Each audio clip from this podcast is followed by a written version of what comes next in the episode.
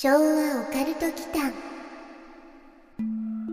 昭和オカルト祈間にようこそ。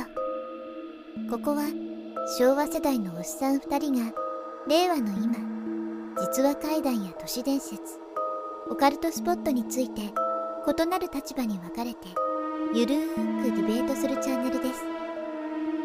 どうぞごゆっくり。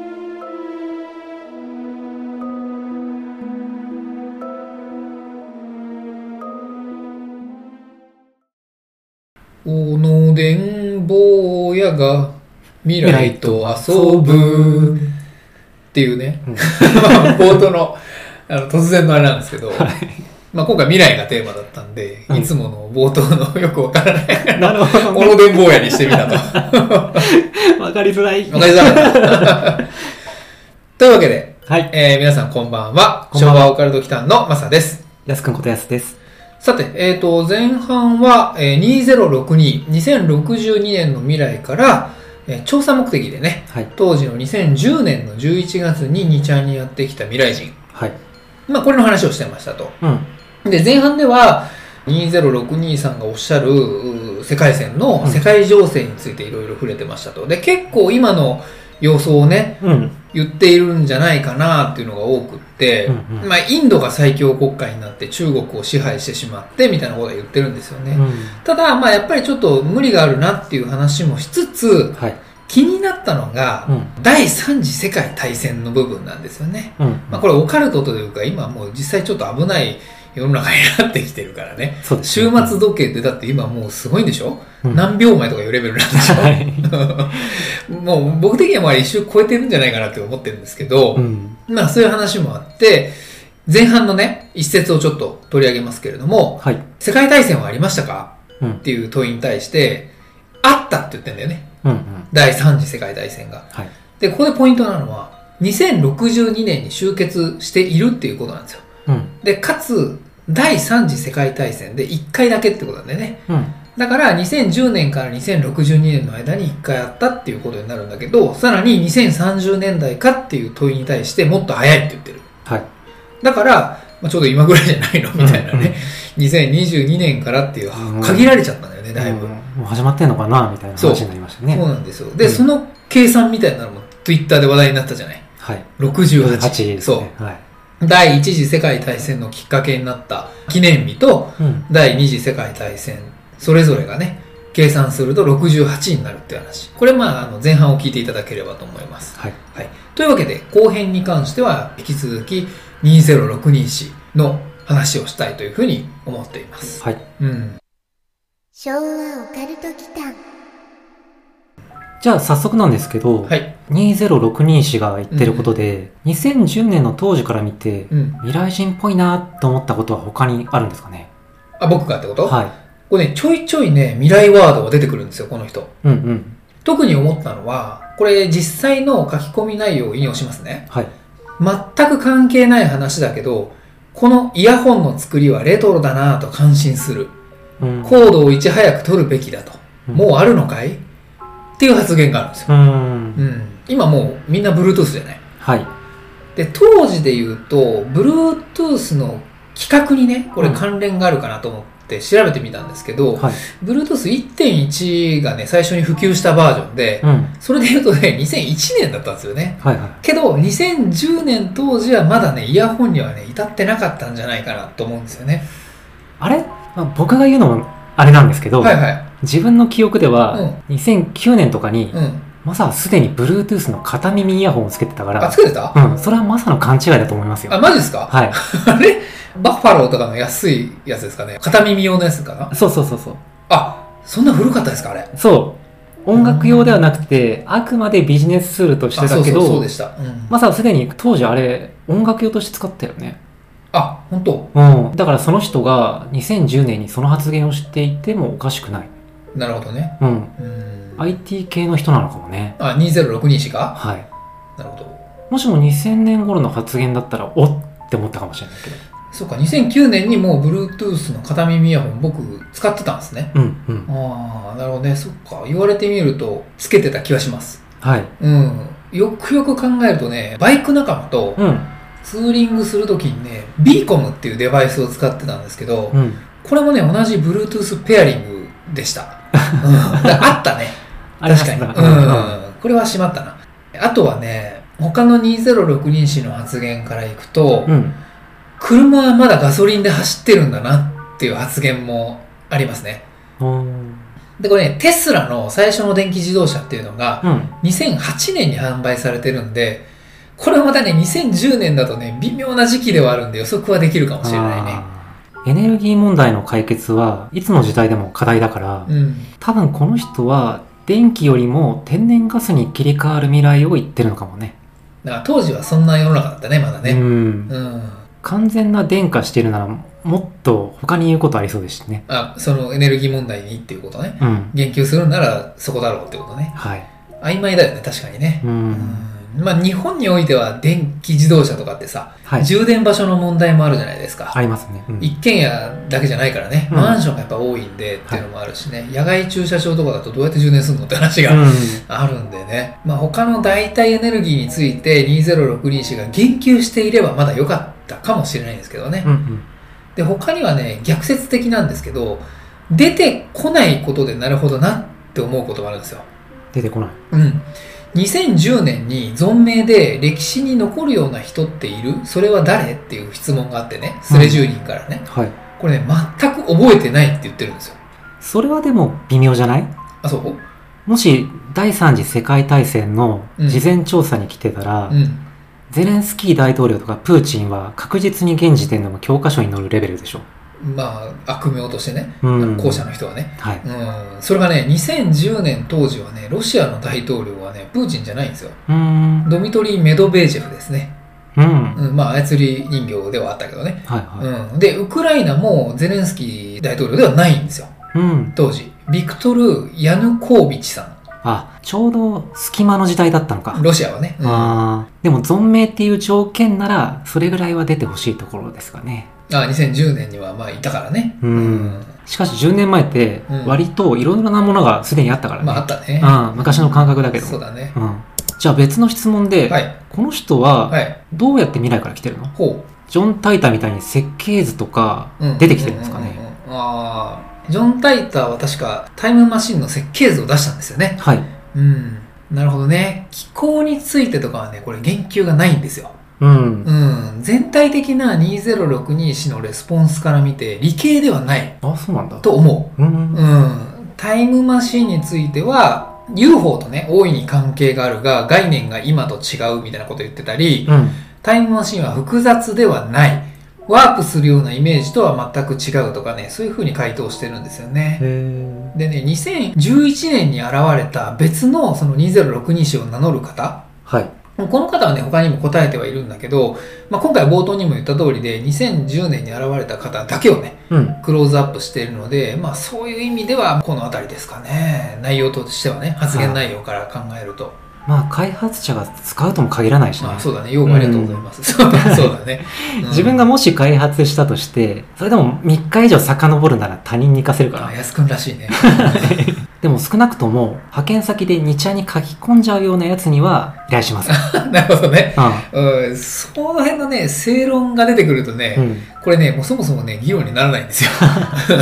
書き込んでくれたからこそ表面化したわけで、ああ、そうですね。これがね、すげえ真面目な人で、任務をね、遂行第一でね、うん。考えてる人だとしたら、誰も気づかないでしょ？はい。うん。だからこそ、この人がね、書いてくれたから後年僕らがこうやってね、はい取り上げることができるっていうことになってるんですよね。確かにそうですね。うん少なくとも書き込むことによって未来が知れてしまう懸念がある以上、うん。些細なことでもバタフライエフェクトみたいなことになり得ないから、うん。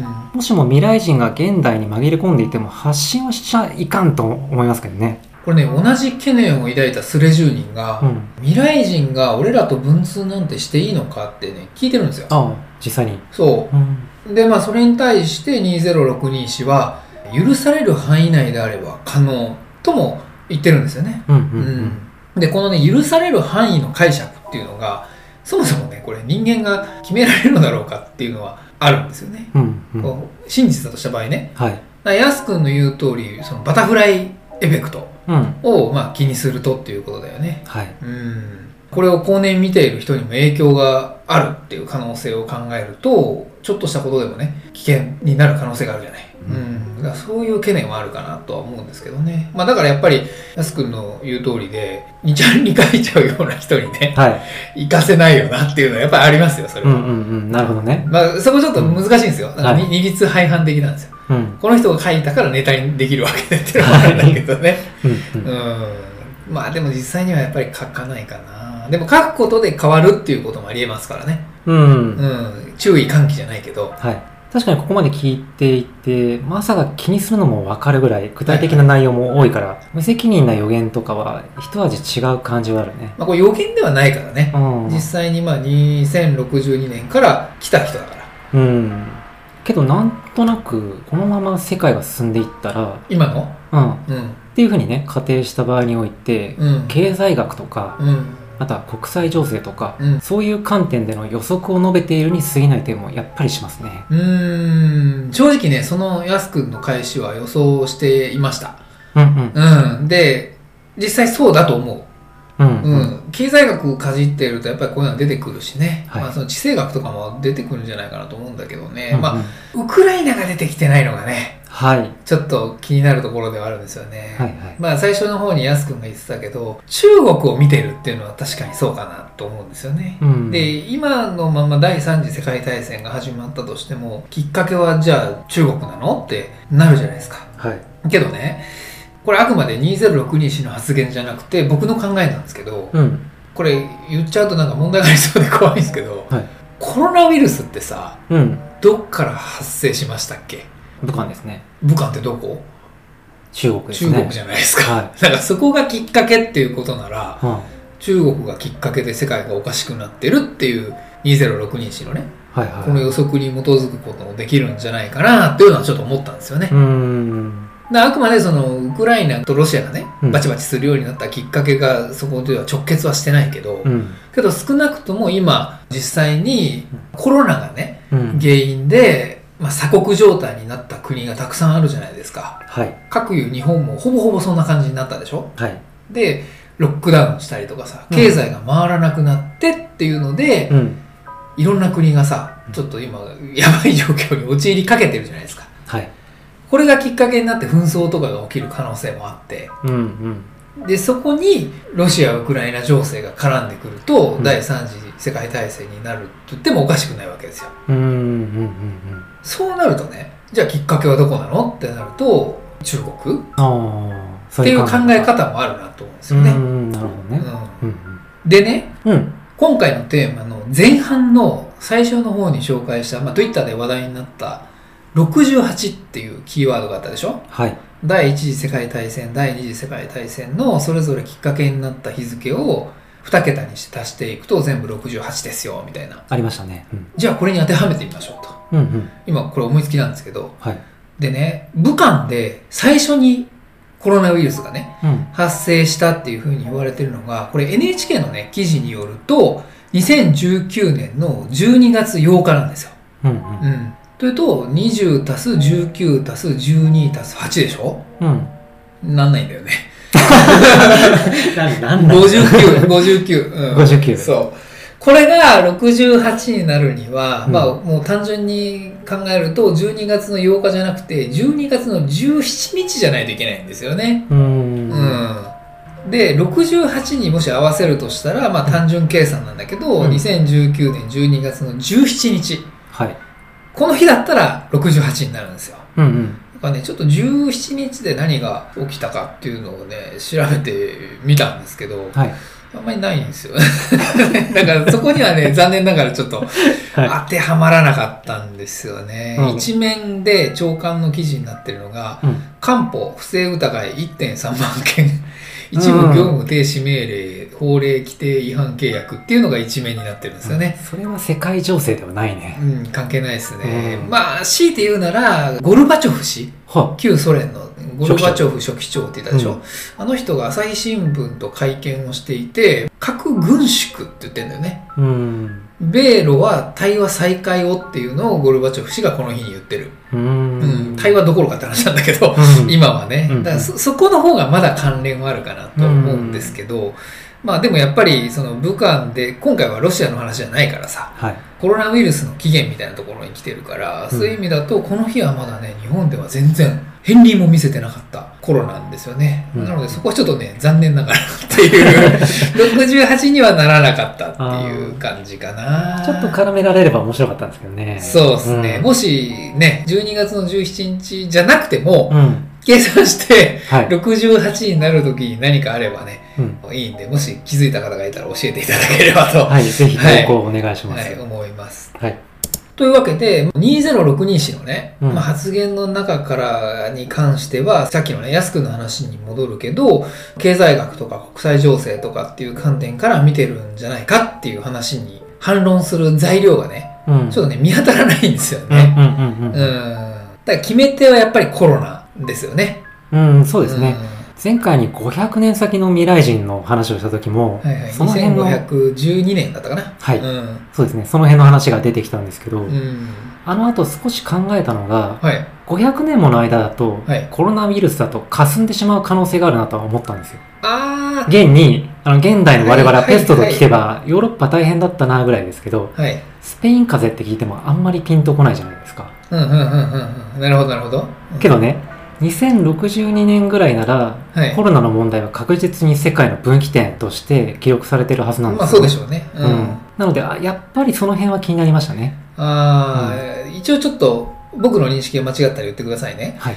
前回僕らが未来人の話をした時の人、2512年さん、はい。あの人に関して、コロナウイルスの話題が出なかったのはおかしいよねっていう話をしたんだよね。うん、しましたね。うん。だからそれが2500年だったら別に普通じゃないかっていううん。主張だよね。はい。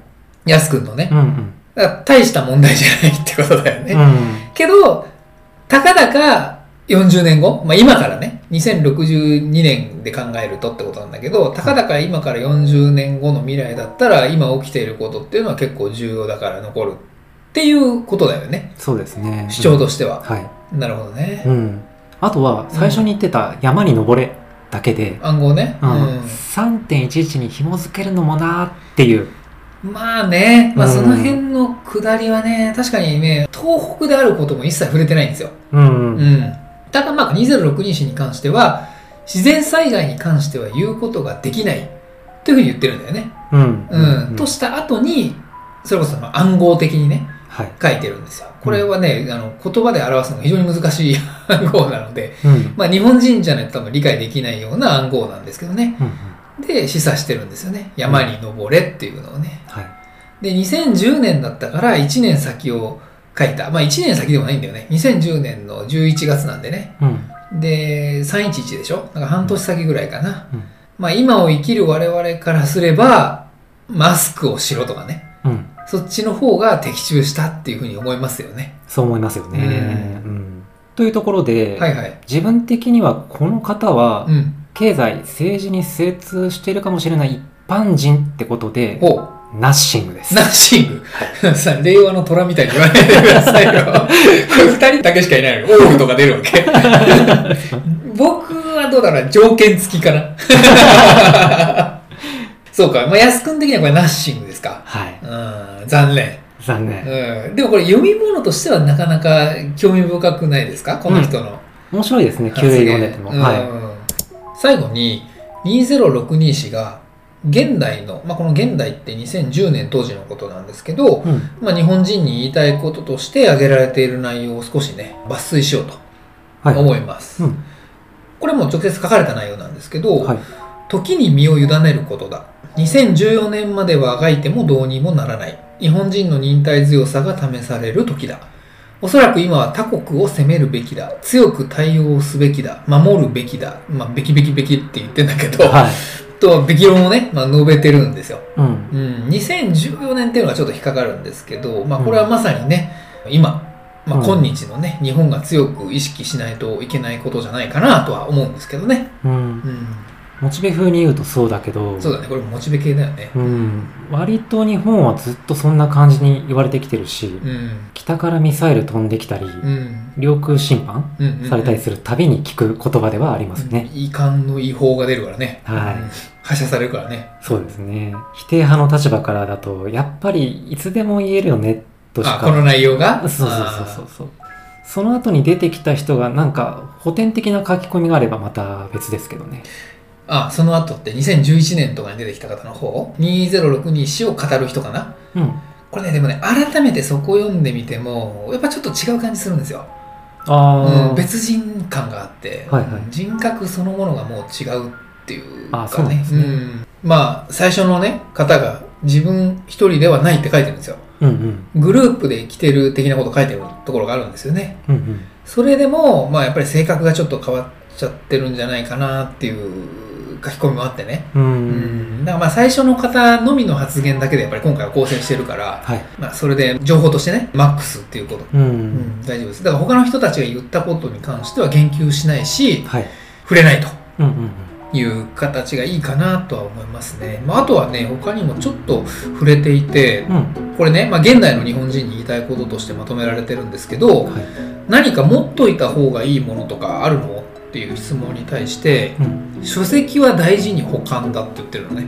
うん、書籍。うん、でこれは別に何か太陽フレアとかが原因でハードディスクがいかれるとかそういう話ではないらしいあ、違うんだ。そう、うん逆にだから分かんないんだよねわかんないね。書籍は大事に保管だ資源的なことを言ってるわけではないんでしょうねしかもだからそれが25123なら分かるうん。うん。のよ。だから500年先だから。記録媒体がみたいなのを僕らの間で話したような気がするんだけうんどだからこの人は2062年でしょ？はい。だからなんだろうね書籍は大事に保管だって言ってるのがね。単に知識みたいな話なんですかね。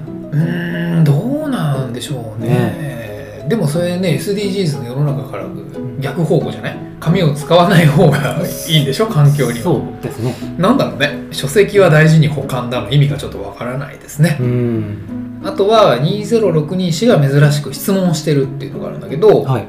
高齢者が集合して生活する場所が2062年にも存在する。うん今でいう高齢者賃貸住宅特別養護老人ホームかな、うん。うん。そこへ情報収集のため記録とは違う情報がないかの調査に行くことがあるって言ってるのね。うん。で今のあなた方の世代かと思っている。でそこでいつも思うことがある。いつも後悔されている。後悔っていうのは本当にもうあの悔やむことね。はい。思いっきり飛び込んでおけばよかったわ。このような話がよく出てくるって言ってるんですよ、うん。うん、で全て仕事のお話なんだ。だから今あなた方は何かしらに我慢してはいないかとって言ってるのね。はい。うん、だから、まあ、今2010年のこのやり取りをしている人たちが2062年の未来ではその老人たちっていうことですよ。うんだから僕ら世代が思いっきり飛び込んでおけばよかったみたいなことを言って後悔してるんですってうん。未来で。なるほど。うん。なんだろうね。何に飛び込むんだろうと思ってさ、うんうんうん。まあ、ちょっと気になるなと思って。やけにリアリティのある話し方をしてるから、うん。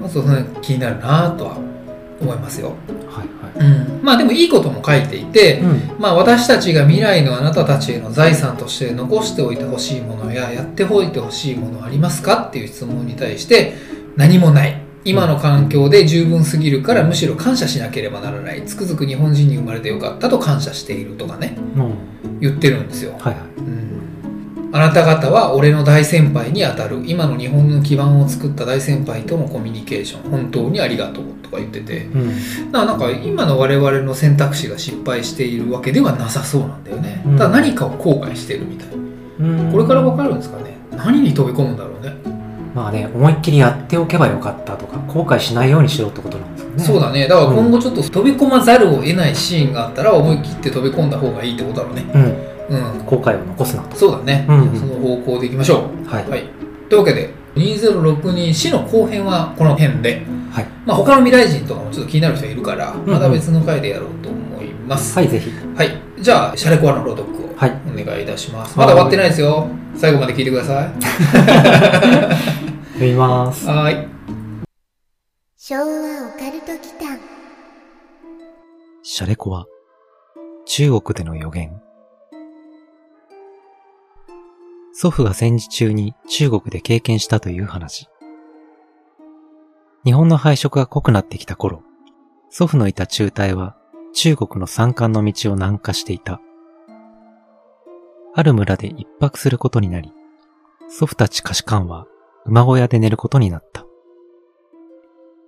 真夜中に馬が騒ぎ出し、明かりをつけてみると、天井から体は猿、顔は老婆の生き物がぶら下がっていた。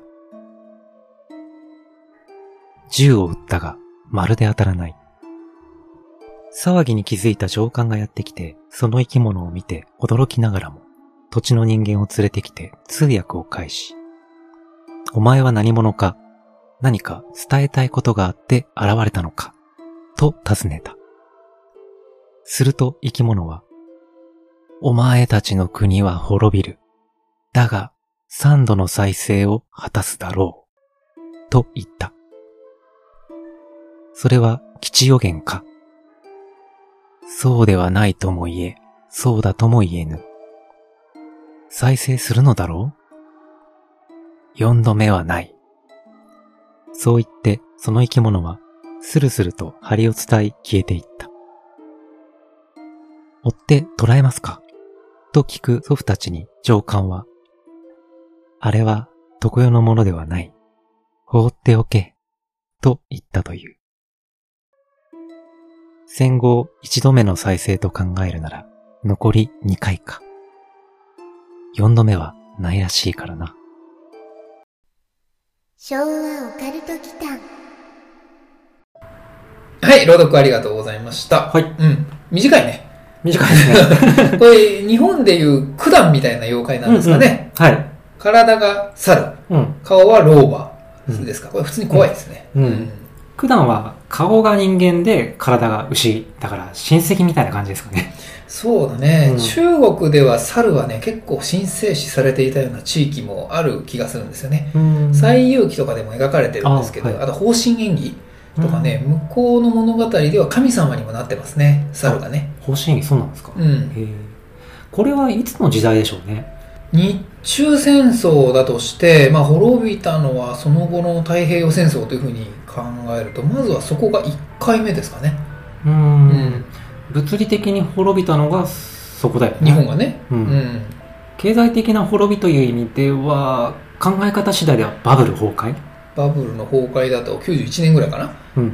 うん、で1991年がバブルの崩壊でその辺を基準にすると、はい、2008年のリーマンショックも入らないと思うんですよね そうなると3回目でしょ、は いもうダメじゃないですか。終わりじゃないですか。そうね。それを言うと今の方がやばくなりそうじゃないですか。だからもう次の救済はないってことでしょ。ああ、そっか、うん。ここで滅びちゃいけないってことか。そうだね。多分ね。うん、今異常な円安に資源高？うん、円安すごいね。これやばいね。ね、一回黒田ラインも引かれましたけどね。はいはい、ちょっと怪しいですね。うん、で、先進国で日本だけは給料が上がらないという現実がね。まあね。リーマンショック以上の気がする。今の置かれてる状況がってことですよね。まあ、今まさに渦中、これからかな。うん、うん、少子高齢化とかね、今社会が抱えている問題も鑑みると、はい、もう4回目の復活はないかもしれないですね。うん、うん、海外に逃げよう。でも、富裕層は結構そうしている人は多いんじゃないかなと思うんですけどね、うんうん、僕がよく見ていた YouTuber さんとかもね、マレーシアに移住とかね、されてましたよ。まあコロナ禍になる前だけど、今帰ってきてますけど、うんうん、それをおすすめする方も結構多かったりとかしてたりね、実際に東南アジアとかに移り住む方多いのとね、うん、で、各いう僕もね、うん、割と実はその節があるんですよ。節うん、まあ、ファイヤーしたい派なんだよね。ああ。早めにリタイアして、もう海外に住みたいと。別に日本が嫌いなわけじゃないんですけど、まあ、僕寒さ嫌いなんでね。あ、じゃあ暖かいところへ移住したいそうそうそう、常夏のところ。ただ、アメリカとかヨーロッパはね、やっぱりね、差別があるんですよね。僕実際行ってるからわかるんですけど、うん、東南アジアの方がいいなと思ってて、個人的にはね、はい、うん、なんかマレーシアとか、タイのバンコクとかね、あの辺で余生を過ごしたいなと思ってますよ。うん、いい。高くね。いいねまあちょっとごめんなさい、話がそれましたけど、まあその時ね、日本がちゃんと立ち入ってればいいなとは思いますけどね。はい。うん。まあ、より良き未来を目指して、まあ頑張っていきましょう。はい。はい。じゃあ今日はこんなところで。はい。はい、ありがとうございました。ありがとうございました。最後までお聞きくださり、ありがとうございました。チャンネル登録もよろしくお願いしますね。